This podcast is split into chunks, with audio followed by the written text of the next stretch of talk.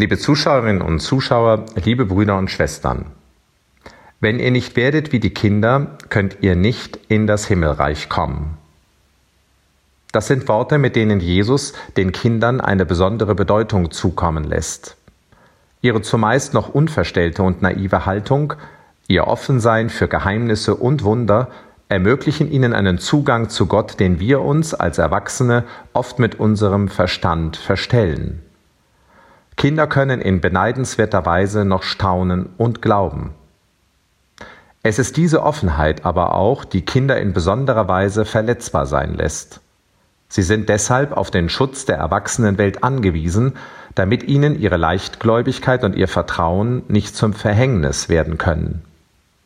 Auch das benennt Jesus sehr eindeutig und verbindet es mit einer klaren Drohung an alle, die das missachten. Wer einem von diesen Kleinen, die an mich glauben, Ärgernis gibt, für den wäre es besser, wenn ihm ein Mühlstein um den Hals gehängt und er in der Tiefe des Meeres versenkt würde. Unmissverständlicher geht es nicht. Der Missbrauchsskandal in der Kirche steht in einem Widerspruch dazu, wie er größer nicht sein könnte. Das Geschehene muss uns mit tiefer Scham erfüllen. Was haben Kinder und Jugendliche im Raum der Kirche erleiden müssen? Was wurde unwiederbringlich in ihnen zerstört? Da versagen Worte. Sicherlich war anzunehmen, dass es auch im Raum der Kirche zu Missbrauch kommen kann. Wissenschaftler gehen davon aus, dass es einen gleichbleibenden Anteil von Tätern in allen Bevölkerungsgruppen gibt. Sie sprechen von einer anthropologischen Konstante. Das sage ich nicht, um das Leid der Opfer zu relativieren, sondern um auf die Allgegenwärtigkeit dieser Gefahr aufmerksam zu machen. Man muss entsprechend immer, an jedem Ort und zu jeder Zeit mit dem Missbrauch von Kindern rechnen. Es ist schon deshalb unverständlich, weshalb man im Raum der Kirche so tun konnte, als könne es in ihr keinen Missbrauch geben. Diese Ignoranz und dieses falsche Verständnis von Heiligkeit hat in der Kirche Persönlichkeiten angezogen, die zum Missbrauch neigen und Räume geschaffen, in denen sie ihre abartige Neigung unbehelligt ausleben konnten.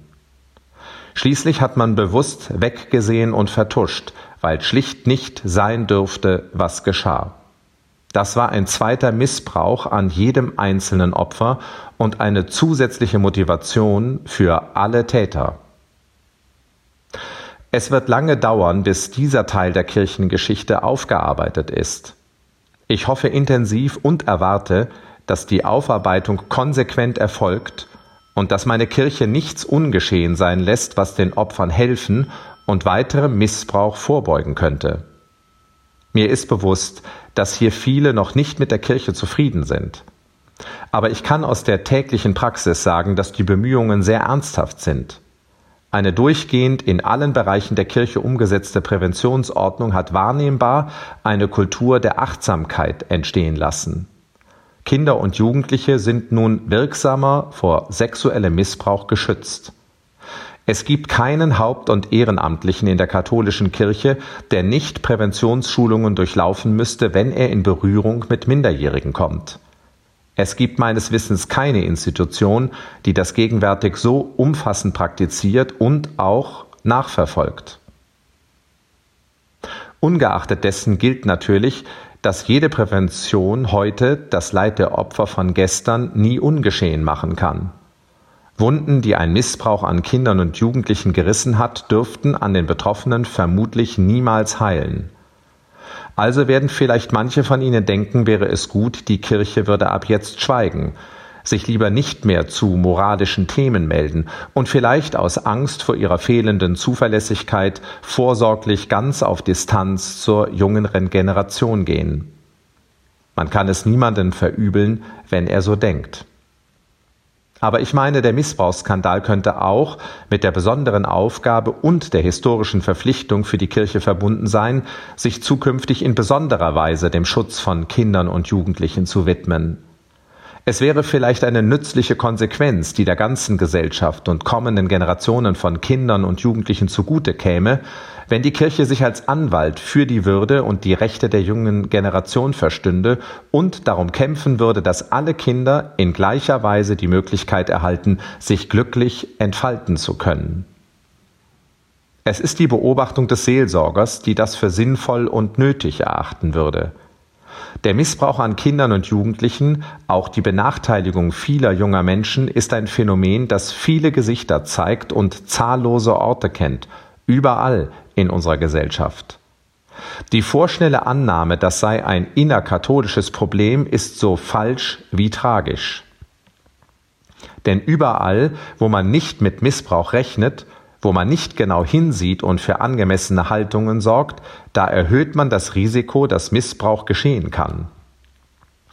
Wir müssen mit einer anthropologischen Konstante rechnen. Das heißt, die Täter werden nie weniger.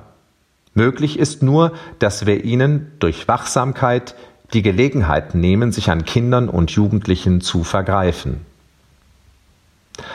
Gerade mit Blick auf das Kindeswohl wäre mir Angst und Bange, wenn der Gesellschaft wieder besseren Wissens das unterliefe, was der Kirche geschehen ist.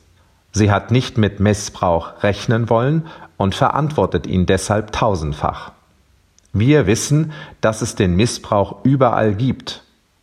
Statistiken weisen aus, dass der häufigste Missbrauch in Familien stattfindet, ohne dass zu erkennen wäre, wie wir darauf präventiv reagierten. Weitgehend tabuisiert scheint bis heute auch die Möglichkeit eines Missbrauchs in Kindergärten, in staatlichen Schulen und Bildungseinrichtungen, so als ob Erzieher, Pädagogen und Beamte, wenn sie nicht Priester oder Ordensangehörige sind, dafür nicht in Frage kämen.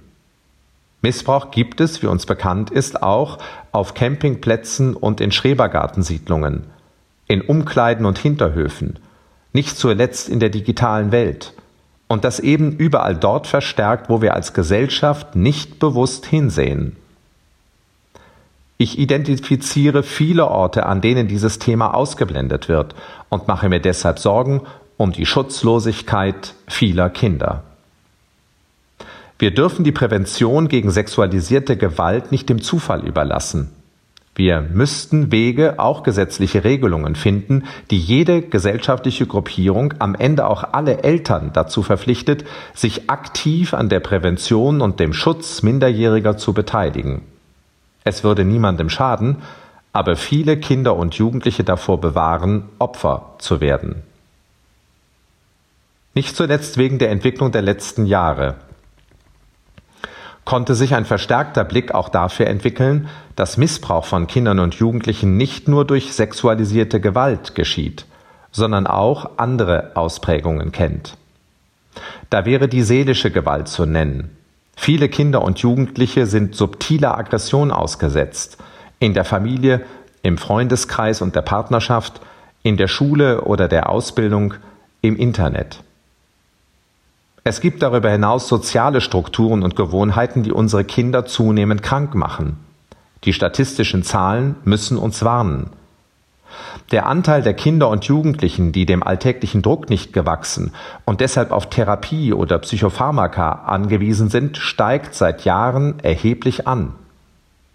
In den Kindertagesstätten reden wir seit langem davon, dass die Zahl der Kinder, die einen zusätzlichen Förderbedarf entwickeln, sprunghaft zugenommen hat. Ich bin seit 25 Jahren in der Seelsorge tätig. Seit fast 20 Jahren verantworte ich viele Kindertagesstätten und bin intensiv in der Jugendpastoral engagiert. Was Wissenschaftler warnend resümieren, deckt sich mit meiner persönlichen Erfahrung. Die Situation vieler Kinder und Jugendlicher hat sich bedenklich entwickelt. Das ist unübersehbar.